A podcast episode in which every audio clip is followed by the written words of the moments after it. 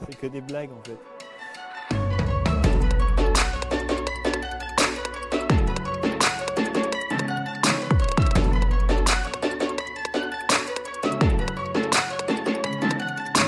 Ouais, l'effondrement, euh, ça sonne comme la fin du monde, comme la Bible. Mais là, ça, c'est un récit justement. C'est un récit qu'on s'imagine parce que c'est notre culture et qu'on a vu aussi des films hollywoodiens qui nous montrent qu'il euh, y a des apocalypses brutales, bibliques, parce que c'est notre imaginaire qui est, comme ça.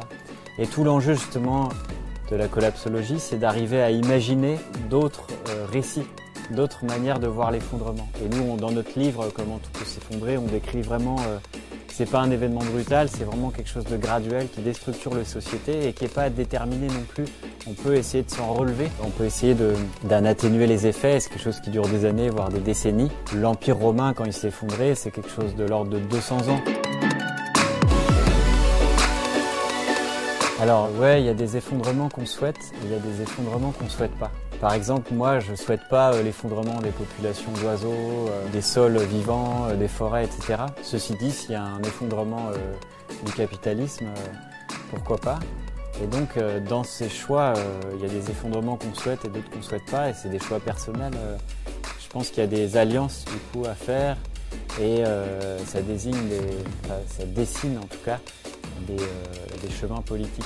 Il y a des choix à faire et des chemins politiques. Moi, je souhaite plutôt un effondrement, en tout cas une déstructuration, un arrêt de cette méga machine industrielle qui, détruit la biosphère. Je sais pas qui c'est, mais j'imagine ce sont des gens euh, de la télé-réalité ou quelque chose comme ça. Et effectivement, la télé-réalité, je sais pas si on peut parler d'un signe d'effondrement, peut-être de décadence, je sais pas.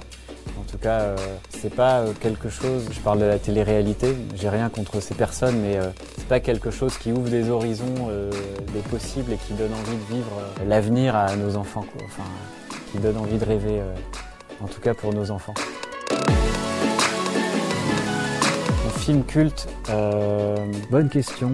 Moi, j'ai je parlerais plutôt d'une série que j'ai vue il y a pas longtemps qui s'appelle une série anglaise Years and Years. Une mini-série, je crois qu'il y avait 5 ou 6 épisodes d'une heure. Magnifique série, très réaliste, qui montre la part du présent donc au Royaume-Uni et on voit les 2, 3, 4, 5 prochaines années qui glissaient tranquillement vers... Euh, ah non, je peux pas euh, divulgacher, mais vers une sorte de dégradation de la société anglaise.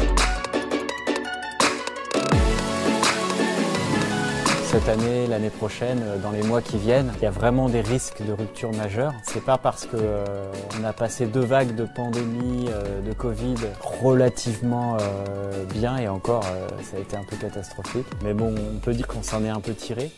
On n'a pas fini encore de voir les conséquences et il peut y avoir encore des conséquences très graves, surtout au niveau politique, géopolitique, derrière. Donc ouais, peut-être que les Mayas sont de temps.